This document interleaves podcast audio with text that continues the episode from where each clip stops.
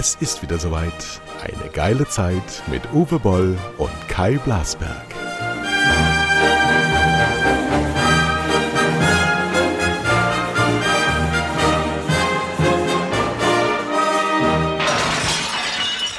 So, wir haben den 22. September 2021. Es sind noch vier Tage bis zur Bundestagswahl, um danach dann 400 Tage ähm, Koalitionsverhandlungen beizuwohnen. Guten Morgen, Uwe Boll. Ja, guten Morgen.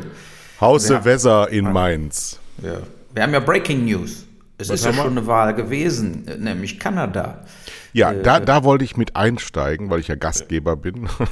Sonst lässt mir das Heft hier aus der Hand nehmen, schon in Minute eins. Ähm, was mir dabei einfiel, also Trudeau ist ein wahnsinnig gut aussehender, extrem attraktiver, alerter, kluger Mann, der ähm, nach zwei Jahren Minderheitsregierung festgestellt hat, dass Minderheitsregierung gar nicht so leicht ist. Aber was mir eigentlich auffiel, ist, dass wir Deutschen viel Wissen von England, alles von Amerika, nachts aufstehen, wenn irgendwelche 90-Jährigen zu Präsidenten gewählt werden. Aber wenn in Kanada was passiert, ist das so ähnlich wie, als würde in China ein Sack Reis umfallen, obwohl sie uns ja in ihrer liberalen Lebensart wesentlich näher stehen. Wie kannst du das erklären als jemand, der Kanada viel besser kennt als wir alle? Ja, das wird einfach nicht richtig ernst genommen. War auch zum Beispiel ein Bild berichtet gar nicht. Spiegel hatte jetzt eine kleine Meldung eben drin. Und ähm, aber es ist ja so ähnlich wie Spanien oder so. Also wir berichten nur etwas größer über Amerika, vielleicht Frankreich, vielleicht England, aber sonst eigentlich nirgends mehr wie eine Zeile am Rande. Ne? Dabei war die Wahl in Kanada spannend, weil die NDP über diesen äh, Singh, dieser Sikh, der da, äh, also von, aus Indien quasi, der ähm, kandidierte, der ist ja die Linkspartei sozusagen in Kanada und ähm, die haben jetzt, glaube ich, 18 Prozent oder so gekriegt. Ähm, Ich nehme an, NDP heißt National Democratic Party. Genau. Und die wollen eben Und das sind die 50% Linken. Reichensteuer und so weiter. Und so. die wollen eigentlich das, was die Linkspartei hier will Mhm. und haben aber in Kanada äh, bedeutend mehr Erfolg in der Wahl Mhm. ähm, als die Linkspartei hier. Ähm, die Konservativen haben ja effektiv mehr Stimmen als der Trudeau. Äh, ich habe gerade mal geguckt. Die haben 5,3 Millionen und der Trudeau hat 4,95 Millionen. Aber ähnlich wie in den USA heißt das nichts. Der Trudeau hat trotzdem 155 Wahlbezirke quasi im Sack. Er bräuchte aber 170, um die absolute Mehrheit zu haben. Also muss er jetzt wieder weitermachen wie, wie, wie vor, die Jahre vorher und muss dann versuchen, irgendwelche Dinge durchzusetzen. Komischerweise machen die dann lieber eine Minderheitsregierung als eine Koalition. Ja, das will der Herr, der Herr Laschet will das ja auch. Der hat ja jetzt äh, mehrfach auch der CSU widersprochen, ähm, dass er auch eine Koalitionsbildung anstrebt, wenn er nur Zweiter wird. Wie hat er das widersprochen? Also er sagt, er macht das dann nicht, oder was? Er, nee, er sagt, er macht das dann, weil die CSU will ihn ja in die Pfanne hauen. Das ist ja die einzige Politik, die sie fahren. Die sagen, wir setzen auf Sieg. Und der Söder hat am Wochenende gesagt, wer Zweiter wird, kann nicht die Regierungsbildung machen. Ja, aber das machen die ja absichtlich, die CSU. Die wissen ja ganz genau, dass diese ganzen Wahlziele komplett erledigt sind. Also die CDU wird natürlich äh, nicht annähernd an die 30 Prozent kommen. Die werden noch nicht mal 25 Prozent kriegen. Also wird, ich tippe mal, die kriegen um die 24 Prozent, 23, 24 Prozent. Und ich glaube mittlerweile auch nach dem letzten Triell, dass äh, der Scholz wird mehr Stimmen kriegen als Laschet. Aber wie gesagt, wird knapp. Nur ähm, es geht dann wirklich darum, ähm, dass der Scholz dann das Heft in die Hand nimmt. Und ich fand gut, dass die Baerbock im Endeffekt in diesem letzten Fernsehtriell da gesagt hat, äh, eigentlich wollen wir mit der CDU nicht. Ja. Und ich hoffe, dass die dann auch dabei bleiben, weil die Grünen entscheiden, wer regiert. So ist es doch. Die Grünen Absolut. brauchen alle. Ne? Und So. die Grünen, Grünen können mit dem Wahlverlierer Laschet nicht zusammengehen, weil wenn dann der Lindner ähm, sein Programm stärker durchzieht, weil die beiden ja auch untereinander befreundet sind, dann gehen die Grünen krachend unter. Das werden die niemals tun, so schlau sind sie, weil ich habe ja den äh, Habeck bei Will gesehen und die Baerbock war ja im Triell auch gut. Das sind einfach äh, sehr gute Köpfe, die, die wir aus der Regierung nicht wegdenken sollten und die können sich nicht durchsetzen, wenn so eine liberal-konservative Macht vor ihnen steht. Aussieht, weil da sind sie dann dritter Partner und die werden da zerrieben. Also sie sind viel besser aufgehoben in der Ampel. Ich tippe auf Ampel, weil ich glaube, dass Scholz die meisten Stimmen bekommt. Und ähm, dann ist es wenigstens ein Schritt in die richtige Richtung. Und vor allem ist die CDU dann mal weg von den Töpfen. Was ich gut fand beim Habeck, ist, er sagt ja einfach, wie es ist. Ne? Er sagte, wenn man Richtlinien aufstellt, dann sagt die CDU sagt irgendwie Richtlinien und bei uns sagen sie Verbote. Aber genau. es ist doch genau das. Es, genau. es ist doch genau das. Es ist doch 2G oder 3G bedeutet doch äh, Verbot. Verbot für die Leute, die zum Beispiel jetzt nicht geimpft sind und nicht recovered sind und äh, keinen Test haben, die kommen da nicht rein. Das ist ein Verbot für die. Und die Grünen haben aber die Eier, es auszusprechen. Das nennt man übrigens Na, Regieren. Ja, genau, wenn, du, wenn du regierst, dann musst du was tun. Und wenn ja. du was tust, dann lässt du auch was. Und dann genau. sind da auch Menschen von betroffen.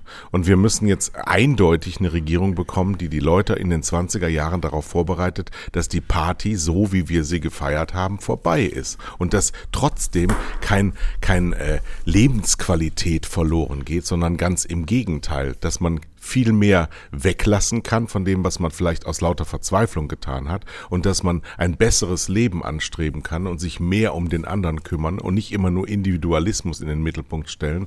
Und dann macht das auch Lebensfreude dass wieder mehr Community da ist, dass wieder mehr Zugewandtheit da ist, dass die Armen ein bisschen weniger arm sind und ein bisschen weniger abgehängt sind.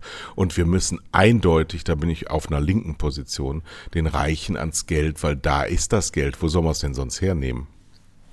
Ja, und ich meine, bei dem Blasberg gestern, ähm, da hat die, Mo, die heißt ja Mohammed Ali, ne? Also, ja. ich denke dann immer, wo hat die den Namen geklaut? Ne? Also, das ist schon komisch. Aber die, äh, es ist ja so, äh, 75 Prozent äh, Steuern für Leute, die über eine Million verdienen. So. Ne? Und das ist natürlich irreal.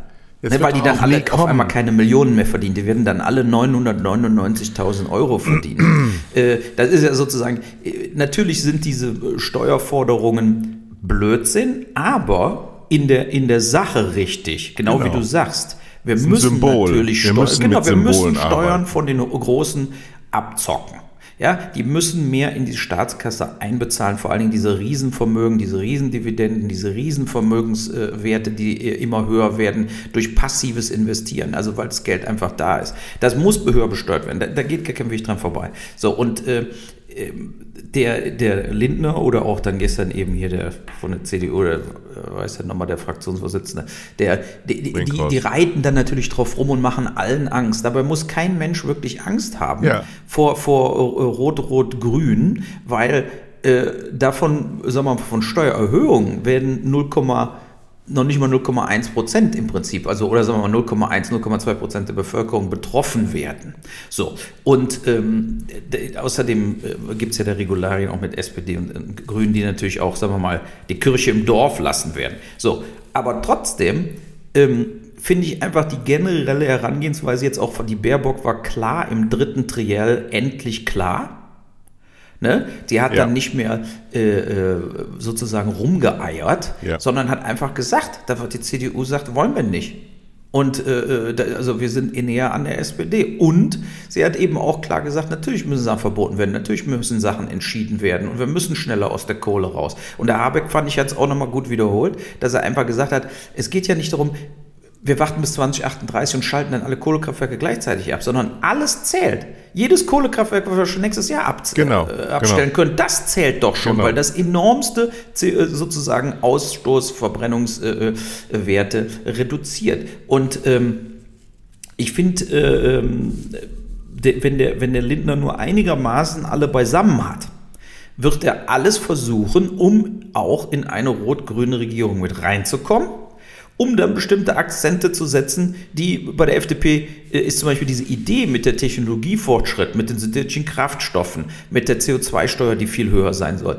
das sind gar keine so schlechten Ideen von der FDP und es wäre gar nicht schlecht, wenn die mit einfließen. Natürlich müssen wir über Technologie uns auch rausholen. nur es wird nicht reichen. Es wird nur über Verbote gehen, äh, äh, um, um sozusagen kurzfristig das Klima nicht vollkommen äh, über den Jordan gehen zu lassen. Ja? Und was du am Anfang gesagt hast, auch mit gemeinsam, du siehst ja, wie hoch die Hilfsbereitschaft ist im Ahrtal überall. Da kommen freiwillige Helfer.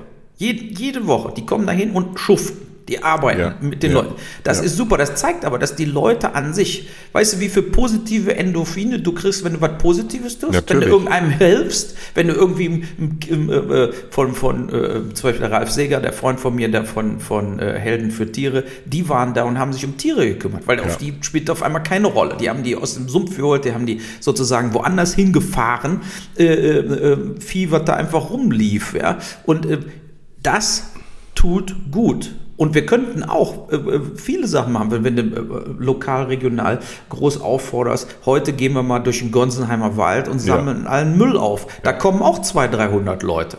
Das machen So. wir hier auch ähm, jedes Jahr zweimal. Obwohl hier überhaupt. Feld, nee, aber, aber du, du denkst es nicht, aber obwohl hier eigentlich keine Leute leben, holen wir da also hunderte von Kilo Müll aus. Die Leute schmeißen Alles einfach weg. Sachen in den Wald. Das ist unfassbar. Ja. Ich weiß nicht warum. Würde ich niemals, nie, habe ich noch nie in meinem Leben gemacht, würde mir nie einfallen, Müll wegzuwerfen in freier Landschaft. Never. Nee, außer Bananenschalen oder Apfelkitsch. Nee, Banan so. Bananenschalen sind nicht gut, weil die ganz schlecht, äh, die sind nicht kompostierbar, die schmeiße ich in den Hausmüll. Echt? Ja. Die Ich kenne mich, ich kenne mich im- kom Wenn ich eine Kompost Banane aus. mal im Wald esse, schmeiße ich das Ding einfach in den. Baut, baut nicht ab. Gut, ist jetzt kein großer Schaden, aber die hat einen Zerfallsprozess von mehreren Jahren. Gut, aber ist was anderes als Plastikeimer. So. ja. äh, aber, aber das finde ich auch. Also man, man muss von den Leuten in Zukunft aus Solidarität für weitere Generationen mehr verlangen. Und da sind die Grünen ehrlich und da ist die CDU nicht ehrlich. Warum die CDU so schlecht abschneiden wird, hoffentlich so schlecht abschneiden wird, ist, egal in welche Richtung die Diskussion geht, die sagen immer nur, es stimmt nicht. Aber dabei haben sie ein Wahlprogramm, wo alles steht, wo, wo zum Beispiel die Reichen mehr Geld machen und die Armen weniger. Aber wenn darüber diskutiert wird, in jeder Fernsehdiskussion tun die so, als ob das nicht der Fall wäre. Äh, genauso wie Kohleausstieg, die tun so, als ob sie morgen aus der Kohle aussteigen wollen. Aber es ist nicht der Fall. In ihrem Programm ist es 2040 sogar oder so Art 2038 oder 2040. Und es ist einfach unredlich, einerseits quasi diese Versprechung für ihre gesamten Lobbys ins Wahlprogramm zu schreiben, nach dem Motto, ihr könnt schön weiter verdienen, wir werden euch nicht in die Karre äh, fahren, aber gleichzeitig dann in jeder Talkshow so zu tun, sie sind grün, sie sind rot. Und das macht die CDU so unglaubwürdig im Moment. Also es macht sie einfach unglaubwürdig, weil sie nicht dazu stehen. Der Lindner steht zu seiner Politik. Der, der äh, sagt auch nicht äh, sozusagen, äh, nein, nein, wir sind doch viel grüner. Wir sind Ja, doch viel, viel äh, äh, besser für die, für die Kleinverdiener. Da Politik lügt ist ja auch- Lindner die Leute nicht an. Nee, Politik ist ja auch ein riesiges Missverständnis. Es wird immer so getan, als ähm, wäre es möglich, ähm, wirklich was radikal zu verändern in einer Republik, die zu 70 Prozent von Weisungen aus Brüssel lebt. Ja, so ohne weiteres ist das alles gar nicht möglich. Deswegen würde ich auch diese Bundestagswahl, obwohl wir es selber ja auch nicht tun, aber ich würde sie mal ein bisschen niedriger hängen, denn erstens ist am Sonntagabend noch gar nichts entschieden.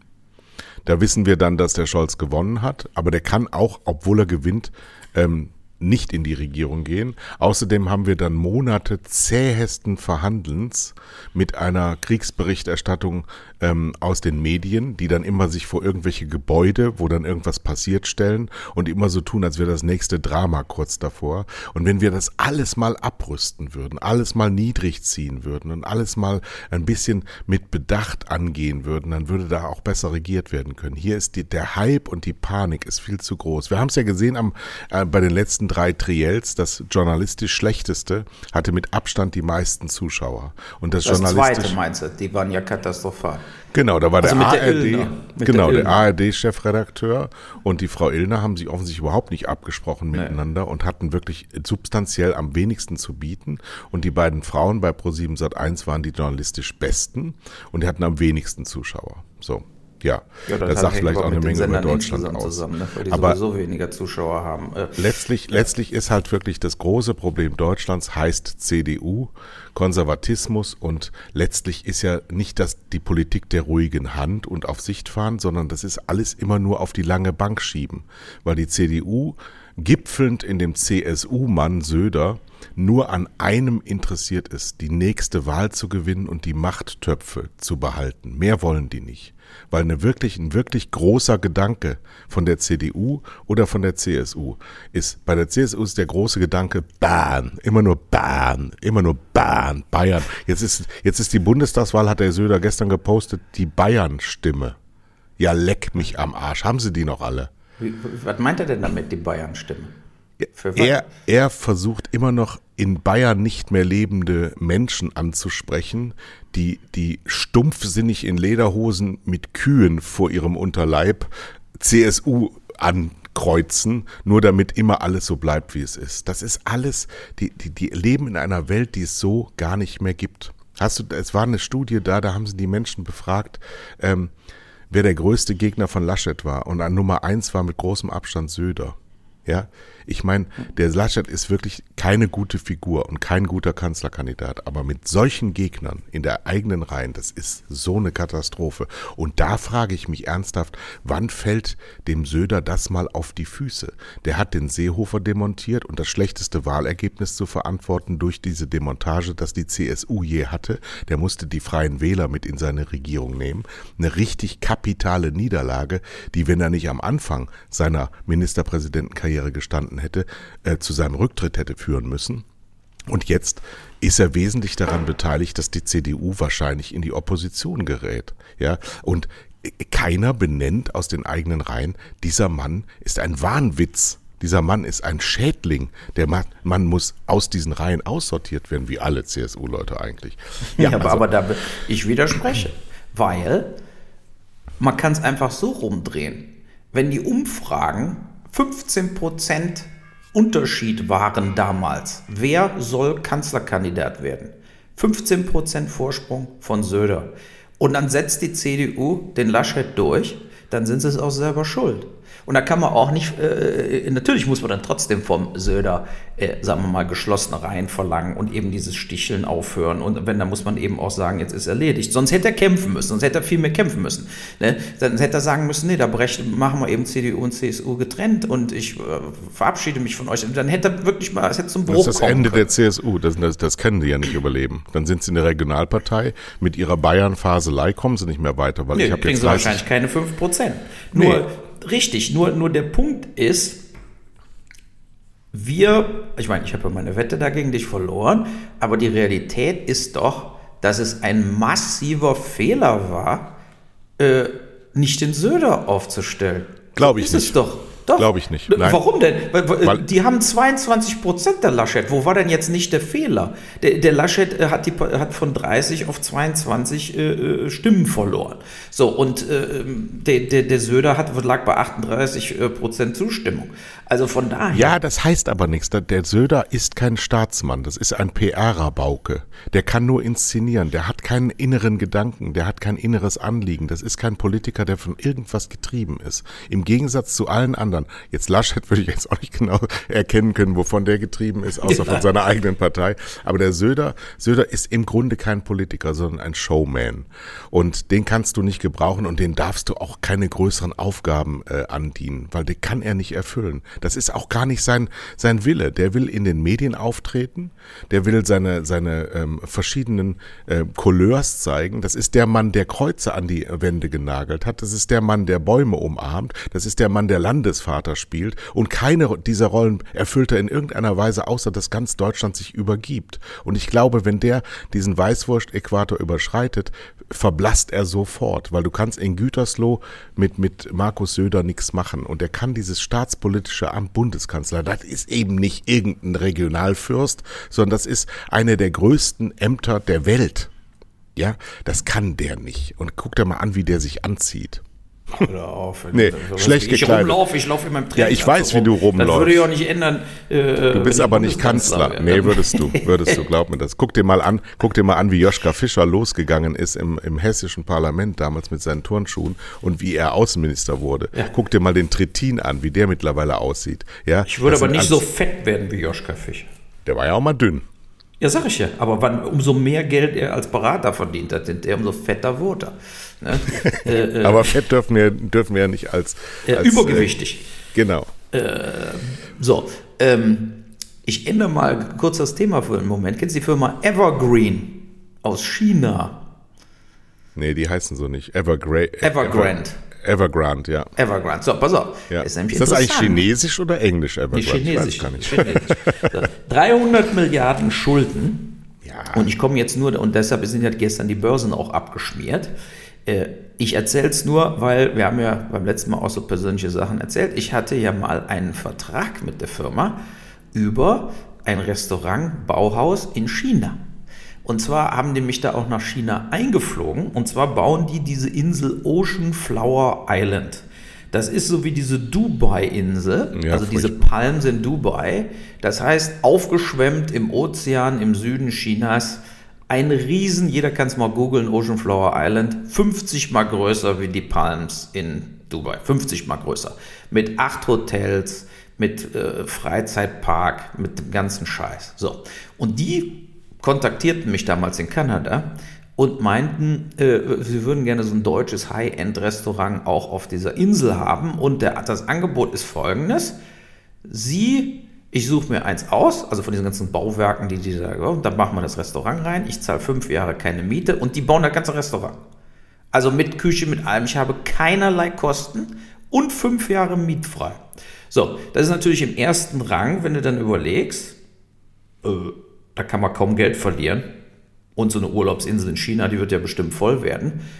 Äh, warum nicht? Es war noch zu, zu, der Zeit, wo ich noch dachte, meine Karriere als Restaurateur würde irgendwie weitergehen. Äh, auf jeden Fall haben die mich schön nach China eingeflogen und äh, über Shanghai nach ganz in den Süden von China und dann bin ich mit denen da äh, runtergegondelt, ich und zehn andere Restaurantinhaber aus Spanien, aus Japan. Und diese Insel war damals im Bau, war absolut gigantisch. Ähm, und ich bin der einzige von allen, die dabei waren, die es nicht gemacht haben. Mhm. Ähm, aus mehreren Gründen. Das war mir einfach zu weit. Ja? Da dauert das 16, 17 Stunden von jetzt Vancouver oder von Deutschland, bis man dann tatsächlich auf dieser Insel ist. Da ist natürlich dann auch noch mal drei Stunden mit dem Auto vom Flughafen und so weiter alles.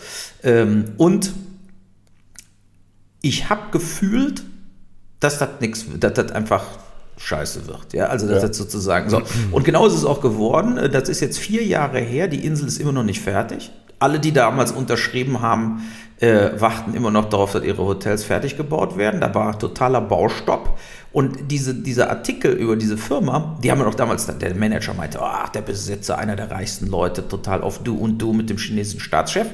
Den machen sie jetzt genauso fertig wie den Alibaba, Jack Ma-Typ. Also alle Billionäre, Milliardäre da werden im Prinzip auseinandergenommen jetzt mittlerweile in China. Und der Typ, der, den werden sie ins Gefängnis stecken, weil die 300 Milliarden, äh, äh, 300 äh, äh, äh, Milliarden Dollar äh, Schulden haben. Das ist ja Irrsinn. Das ist ja Irrsinn. Und ähm, wie gesagt, ich habe das nicht gemacht. Ich bin so froh, als ich das gestern gelesen habe, dass ich das nicht gemacht habe. Und interessant war, die haben 43.000 Baustellen in China gleichzeitig, die Firma. Das muss man sich mal vorstellen. Ja. Ja, ja. Könnt, könnte zusammenhängen mit 300 Milliarden Schulden. genau, aber auch mit 1,3 Milliarden irgendwie Einwohnern. Und äh, äh, jetzt ist überall Baustopp. Ne? Überall Baustopp. Also, äh, ja, aber so hängt eben die weltweite, du merkst, also gestern ist ja der, der äh, SP in äh, New York um 1,8% gefallen, der höchste Drop im Aktienmarkt seit Jahren, äh, wegen dieser Nummer und wegen den französischen U-Boot-Deals mit Australien. Das haben ja. wir auch mitgekriegt, wo die Franzosen, muss man überlegen, die Franzosen ziehen ihren Botschafter ab aus Amerika. Da, da ziehst du normalerweise ziehst du nur den Botschafter ab aus Kabul. Ja, aber äh, äh da, da brennt der Bär. Da geht's Aber um es hat auch ein bisschen Milliarden. was mit, mit äh, beleidigter Leberwurst zu tun, was die Franzosen als Grande Nation ja relativ schnell erreicht, dieses beleidigte Leberwurst-Dasein. Und wahrscheinlich, ich bin ja nun wirklich jetzt nicht involviert in diese Deals, aber es muss ein bisschen dilettantisch sein, dass du ohne Sicherung alle deine Geheimnisse weitergibst und der andere dann sagt, ach, jetzt, jetzt wissen wir genug, vielen Dank, wir gehen weiter. Das ist, da haben die Australier wahrscheinlich auch sich totgelacht darüber. Zu China wollte ich noch sagen, die haben ja jetzt die letzten Dekaden oder die letzten zwei Dekaden den Kapitalismus frei laufen lassen, obwohl sie ja ein kommunistisches System sind. Und jetzt fangen sie den ein, wie damals Putin die Oligarchen eingefangen hat. Wenn du nicht mit mir machst, wenn du zu viel Macht hast, dann werde ich dich einbremsen mit meiner Staatsmacht. Ähm, und es zeigt eben, wie man, wie man äh, regulativ höchst brutal vorgehen kann, aber eben den Kapitalismus auch sagt, du hast deine Grenzen, die ich festlege.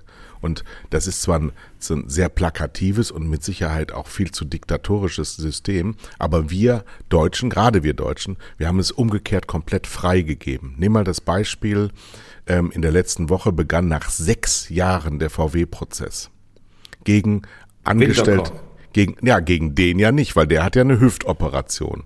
Und der wurde das raus. dauert nochmal drei Jahre jetzt. Ja, genau. Das soll alles in die Verjährungsphase hineinfahren. So, der ist gesellschaftlich getötet, aber das ist dem ja scheißegal, weil er auf 50 Millionen sitzt. Privat. Ja, ja. Als Angestellter. Das darf man auch nicht vergessen, ja. So. Und, ähm, Erinnere dich mal daran, wie das Rechtssystem in Amerika funktioniert. Die haben gesagt, passt mal auf, wir reißen euch die Eier ab oder wir schlagen mit einer Klatsche dagegen. Das könnt ihr jetzt selber entscheiden. Aber ihr werdet massivste Strafen zahlen.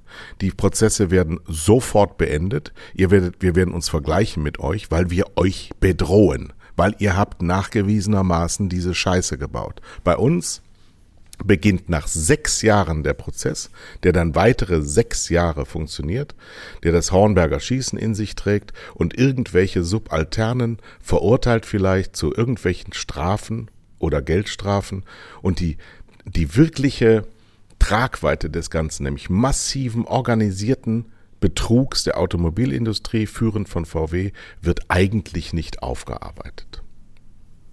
Ja, aber das äh, äh, hängt natürlich auch an unserem Lobbyistenstaat. Das liegt ne, vor allem Lobbys, daran, äh, alle Gesetze ja, schreiben. Genau. Dass, dass, äh, ne, also dann wird dann eben gesagt, äh, guck mal, wir helfen euch ja finanziell, dann braucht ihr das nicht selber zu machen. Wir haben jetzt schon diese Freshfields Bruckhaus Anwaltskanzlei, die genau. äh, formulieren das für euch aus und so. Und dann liest es ja am Schluss keiner mehr, sondern wird es im Bundestag abgestimmt. Und dann haben sie auf einmal, merken sie auf einmal, was sie da unterschrieben haben, nach Jahren, wenn wieder irgendwelche Skandale äh, deswegen äh, wir haben in Deutschland, wegen dieser, dieses äh, Lobbyismus der Industrie, haben wir in Deutschland kein Unternehmensstrafrecht sondern wir haben nur ein persönliches Strafrecht, also nur einzelne Leute muss nachgewiesen werden, ähm, dass das, was geschehen ist, geschehen ist. So ist nämlich dann de facto de jure die, der Ausgang. Und deswegen wird irgendein Hiopai-Verfahren an, angestrebt, aber VW als der Maßstabgeber des Ganzen, de, dem kann nicht am Zeug geflickt werden, weil es muss jeder einzelne Fall nachgewiesen werden und der wird einfach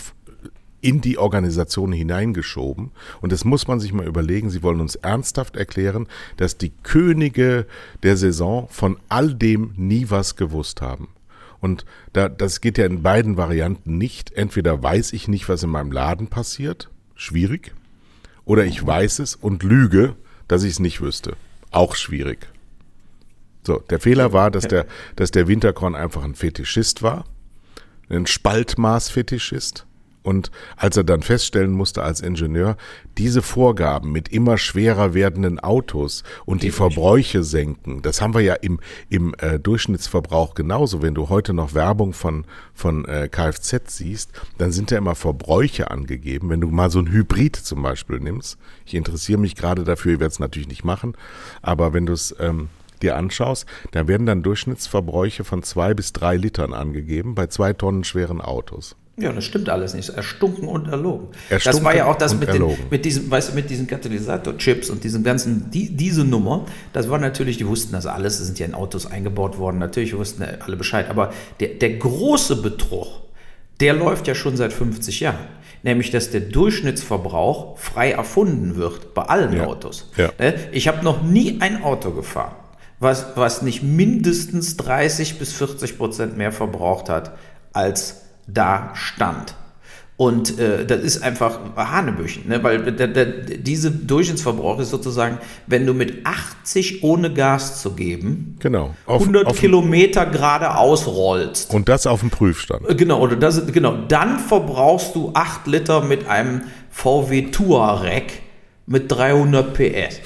ja? Aber sobald du 100 fährst und dann wieder 80 und dann wieder 70 und dann wieder 100 und dann mal 160 für 100 Kilometer, verbrauchst du 20 Liter. So sieht's aus.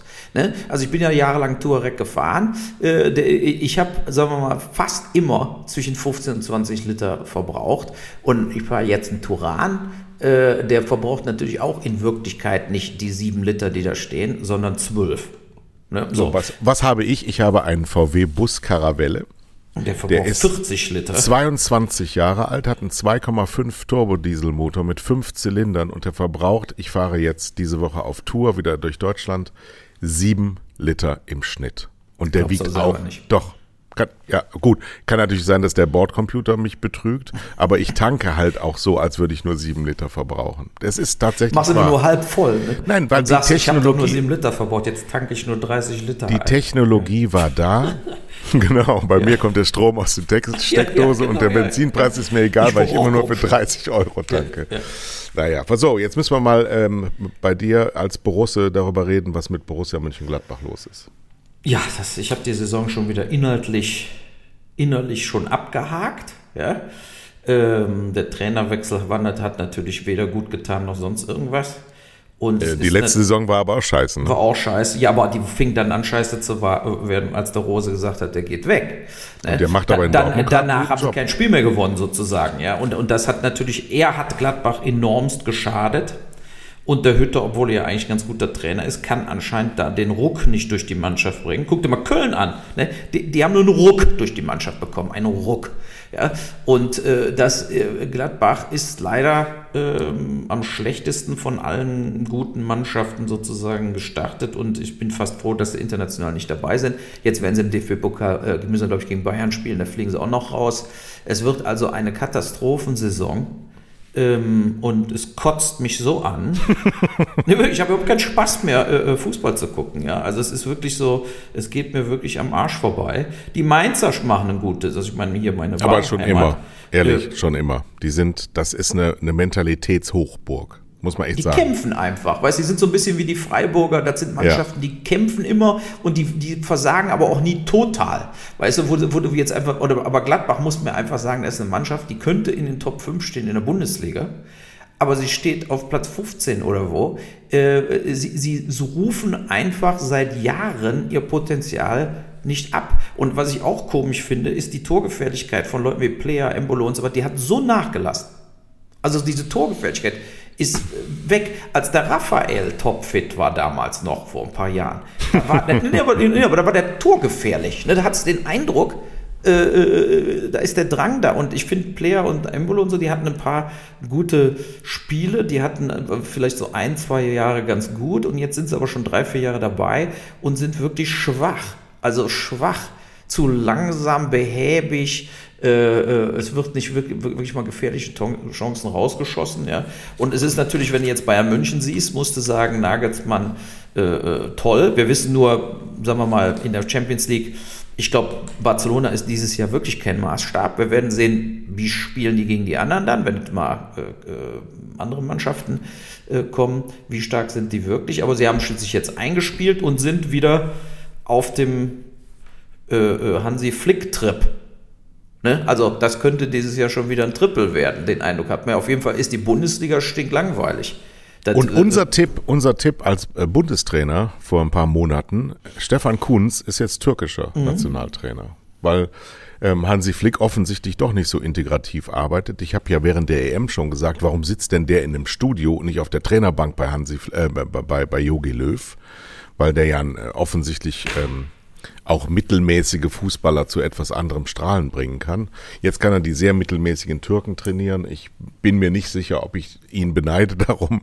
Wahrscheinlich schon äh, wegen des äh, 4 Millionen Jahresgehaltes. Das könnte ganz gut sein, das zu kriegen. Aber ich glaube, in der Türkei willst du auch nicht tot überm Zaun hängen im Moment. Nö, also ich wäre aus politischen Gründen nicht in die Türkei gegangen, weil ich ja verhaftet werden würde. Von daher ähm, würde ich solche Länder nicht trainieren. Ja. Aber gut, der, der Kunst sagt sich natürlich auch, jetzt kann er noch mal ein paar Jahre richtig abkassieren. Ja. Ne? Und danach ist dann eben auch Schicht im Schacht. Aber äh, ich weiß ja nicht, wie viel der so als U21-Trainer im Jahr verdient hat. Was meinst du, eine halbe Million? Halb Million nehme ich an, ja. Und dann äh, Noch vielleicht Prämien ein bisschen vielleicht sa satte Prämien obendrauf, aber das war jetzt nicht so hart dotiert, weil ähm, die ja offensichtlich beim DFB auch überhaupt keinen keinen Überblick darüber haben, wie wichtig diese Funktion ist, um überhaupt nationalmannschaftsmäßig was anzuliefern. Denn die Arbeit, die er da geleistet hat mit seinem Team, ist ja wirklich erwähnenswert. Er kann ja nicht dreimal hintereinander in Europameisterschaftsfinale kommen. Und eig eigentlich sind es ja keine Spieler, die irgendwo mal äh, rausgekommen sind. Also sie spielen alle irgendwie bei Augsburg und bei Frankfurt auf der Ersatzbank. Also richtig Brüller sind das nicht. Ne, die hat er aber als Mannschaft geformt. Umso bitterer war natürlich dann der Auftritt bei Olympia. Ja. Ne, wo man den Eindruck gehabt hätte, äh, da hättest du doch auch einfach die U21 mitnehmen können wieder. Und die, Ja gut, aber also- das haben wir ja auch schon mal angesprochen. Ja. Ich meine, wenn du nicht mal einen, einen Kader voll kriegst, weil die, weil die Herren Bundesliga-Profis sich zu fein sind dafür oder ihre Vereine sagen, nein, da darfst du nicht hin, das wird einen Nachteil für deine Karriere haben, wenn du da hingehst, dann sagt das auch was über unsere Verfasstheit aus, über unser Land, über die Stimmung, über, über die Gemeinschaftsbildung. Es ist eben nichts mehr Besonderes da zu spielen, sondern eigentlich nur eine Belastung und dann nach Japan fliegen und das, die Muskeln gehen ja dann immer zu, die können ja nicht so lang fliegen, die Hochleistungssportler, alle anderen Olympioniken, die viel schwereren Job haben, können das alle, nur die Fußballer, die können das alle nicht mehr. Ja, genau. Als ob Rudern nicht 20 Mal anstrengender wäre. Aber Fußball. sowas von. Und auch Handball ist viel, viel stärkerer, schwererer Sport als Ja. Fußballspielen. Ja, weil genau. wenn du jetzt auch heute noch diesen Hochleistungstanker-Fußball dir anschaust, die Hälfte der Zeit, zumindest in der Bundesliga, wird gestanden. Ja, aber aber 100 Prozent. Das kannst du mit Handball gar nicht vergleichen. Nee. Da bist du nur in der Abwehr, stehst du, aber bist die ganze Zeit seitlich am Verschieben und musst natürlich auch zupacken. Ja, äh, weil sonst wirst du über den Haufen gerannt. Und äh, naja. Aber reden wir doch mal, du hattest getwittert diese Woche Schumacher. Ich habe mir die Doku auch angeguckt. Und wir waren natürlich wahrscheinlich alle emotional davon ergriffen. Ja. Ne? Ähm, trotzdem, also ich, ich- klar, Schumacher, absolute Legende, äh, vielleicht der beste äh, Formel-1-Fahrer überhaupt. Aber eigentlich hat er den Senna in den Tod getrieben. Ne? Ja. Ja, gut. man- der war natürlich rücksichtslos. Äh, ein Winnertyp. So, das kannst du natürlich jetzt, das ist aber was anderes, ob du ein rücksichtsloser Winnertyp bist auf dem Tennisplatz oder auf dem Formula 1 Track. Und äh, er hat sich nicht geschont, die anderen aber auch nicht. Klar, da ist jetzt nicht, das ist nicht die Schuld, dass der Senna ein, geradeaus in die Wand gefahren ist. Danach wurden ja auch diese Sicherheitsdinger mit Reifen viel mehr äh, sozusagen verändert. Und weiß ich noch genau, wie sie dann angefangen haben, jeden Parcours äh, ein bisschen sicherer zu machen. Aber der Senna, man hat ja in der Doku gut gesehen, wie der eigentlich total die Nerven verloren hat beim Schumacher. Der hat gemerkt, auf einmal kommt da einer aus dem Nichts, der mich fertig macht. ja.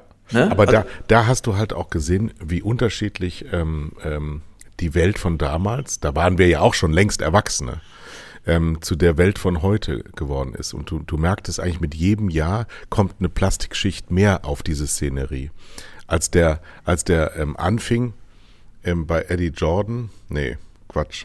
Ähm, Benetton war der Ben-. Benetton, Beim ne? Benetton. Briatore da, ne? Flavio Briatore, ja.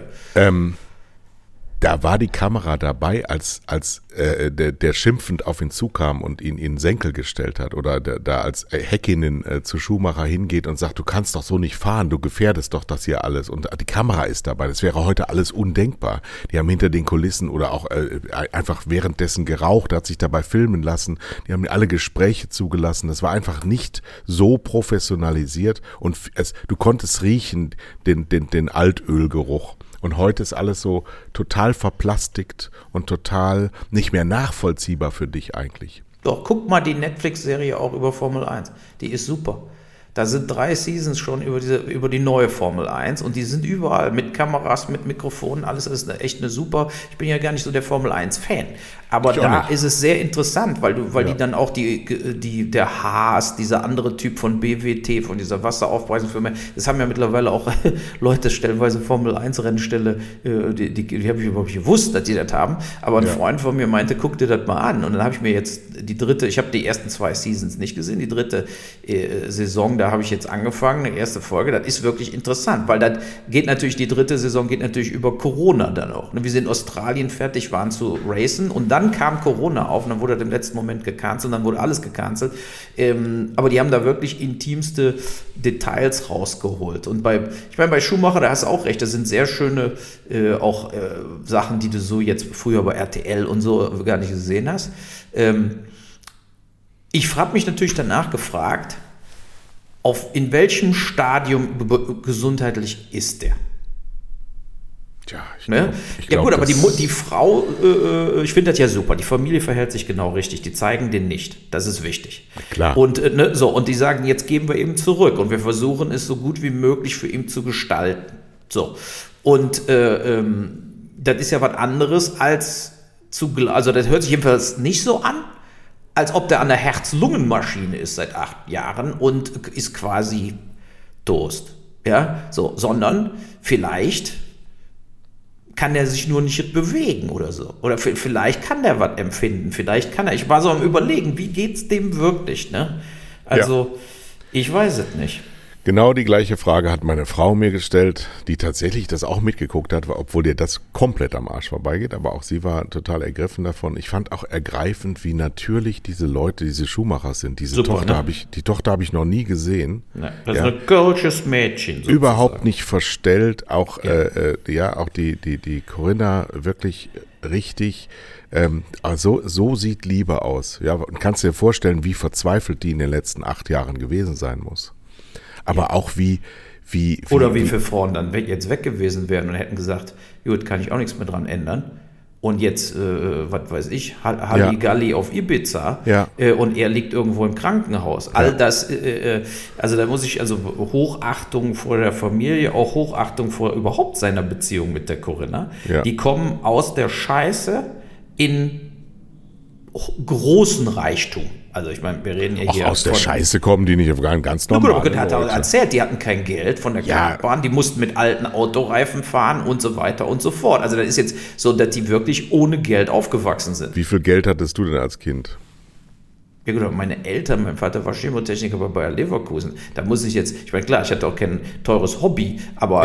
Äh, richtig, aber trotzdem, die, die, der, der Vater sagt ja auch, also der hat dann diese Kartbahn da gehabt, dann die, die Frau stand immer im Restaurant da drin und so, aber und die für die war, die waren eben die ganze Tag auf der Kartbahn. Das war ihr, ihr Playground.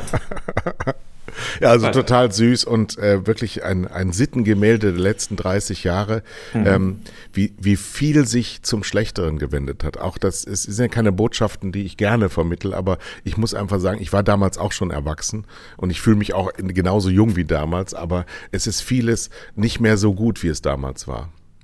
Ja, absolut. Also ja. äh, auch im Hinblick auf äh, wie Kinder heutzutage äh, kontrolliert werden und aufwachsen und dann Total. äh, ne, und diese, diese ganzen Sicherheitsmechanismen, die heutzutage überall eingezogen werden, das gab es ja früher nicht. Ja, klar.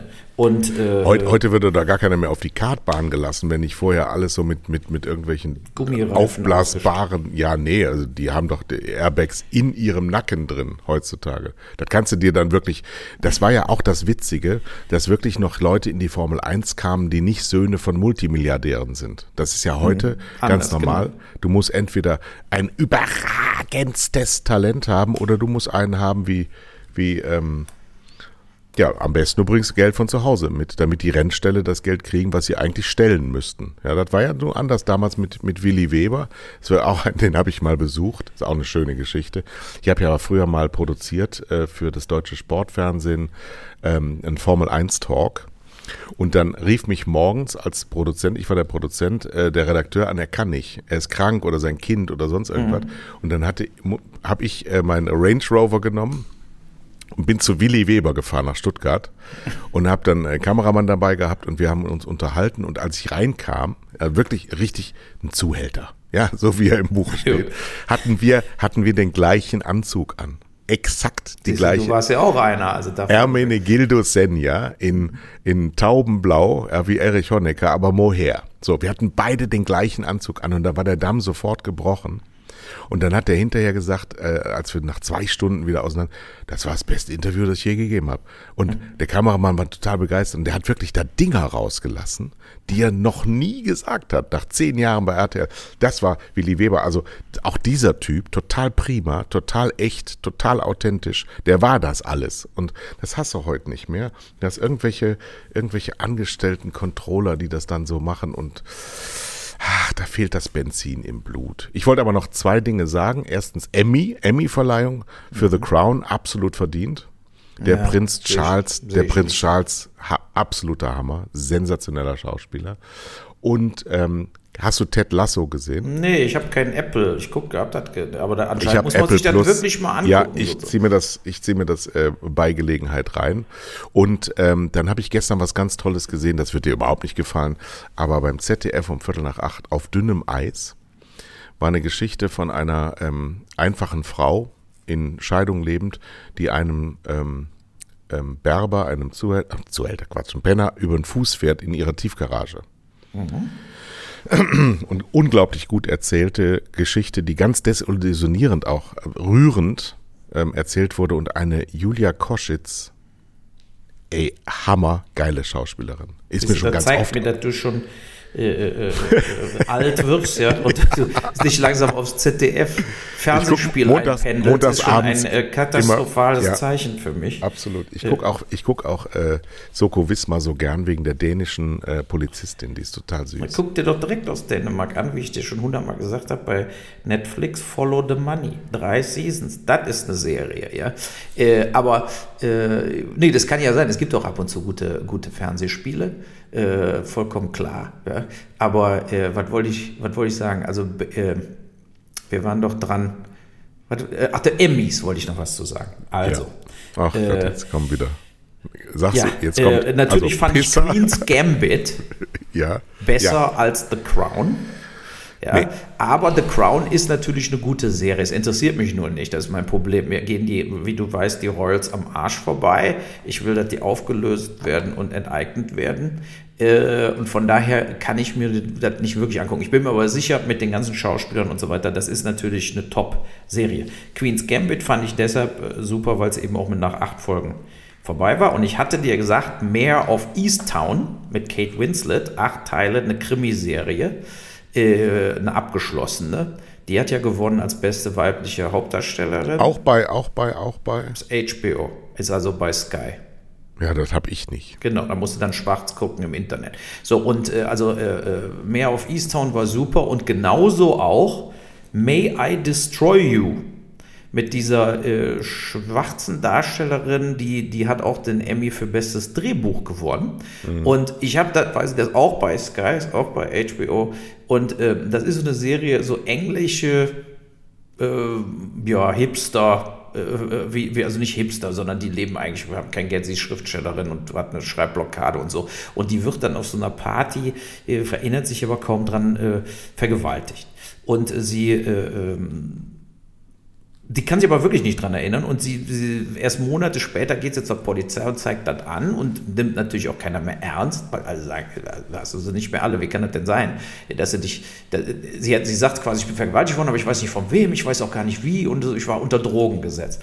Und äh, ähm, wie diese Story erzählt wird, sie war Regisseurin, Produzentin, Autor und Hauptdarstellerin, ist wirklich sensationell, weil du denkst, du guckst äh, so eine Reality-Daily Show auf RTL 2, weißt du, mit so Assis in Berlin, so, die dann irgendwie, weil so Tattoo-Studios in Berlin haben. Also du denkst, du bist, das ist wahr. Zu keinem Zeitpunkt guckst du diese Serie und glaubst, das ist eine geschriebene mit Drehbuch Krimiserie. Das glaubst du mhm. einfach nicht, weil du mhm. denkst, das, das, kann doch nicht wahr sein. Was machen die da? Die werden sie total, fliegen sie mit 30 Euro mit rein eher nach Italien und sind dann vollkommen weggeschossen da und finden ihr Hotelzimmer nicht mehr. Sie und Freunde und so. Da sind Szenen drin. Das kannst du einfach nur so mit, da hast du auch gemerkt, die waren mit ganz kleiner Crew unterwegs und sind wirklich mit Ryanair nach Italien geflogen.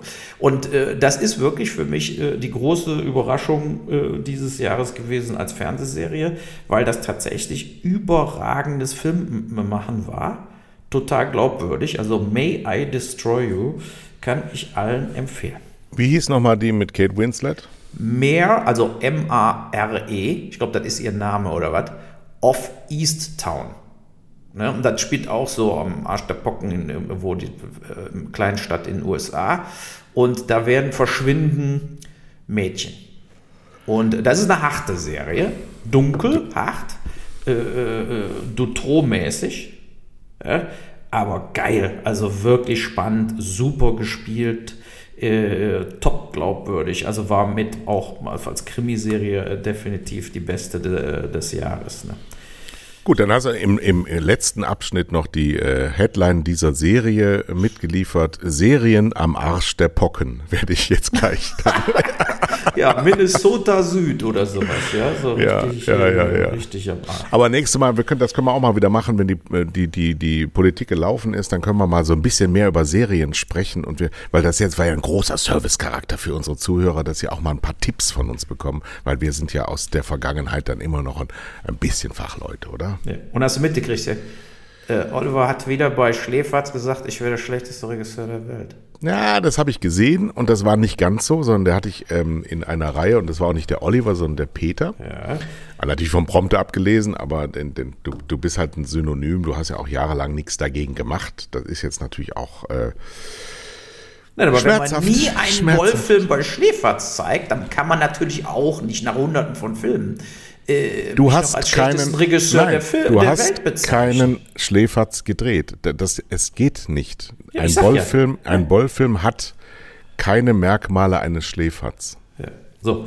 Aber, nein, ich habe es natürlich auch wirklich mit Humor äh, genommen. Aber ich wurde doch in einem Zug genannt. Mit wem nochmal? Ähm, mit Dieter äh, Bohlen. Corbin, Corbin. Mit wer? Corbin oder Corbin, wie heißt der? Der, das ist auch so ein Trash-Regisseur aus den USA. Nein, Ed Wood. Der, Nee, nee, nee. David Corbijn, glaube ich. Habe ich noch nie gehört. Doch, doch, doch. Ich habe gehört, Dieter Bohlen war auf Twitter. Liebe Leute da draußen, Schläferzer haben wir ja auch in der Hörergemeinschaft. Schreibt uns nochmal äh, genau. Ich gehe da jetzt nicht rein und, und spul das nach. ja.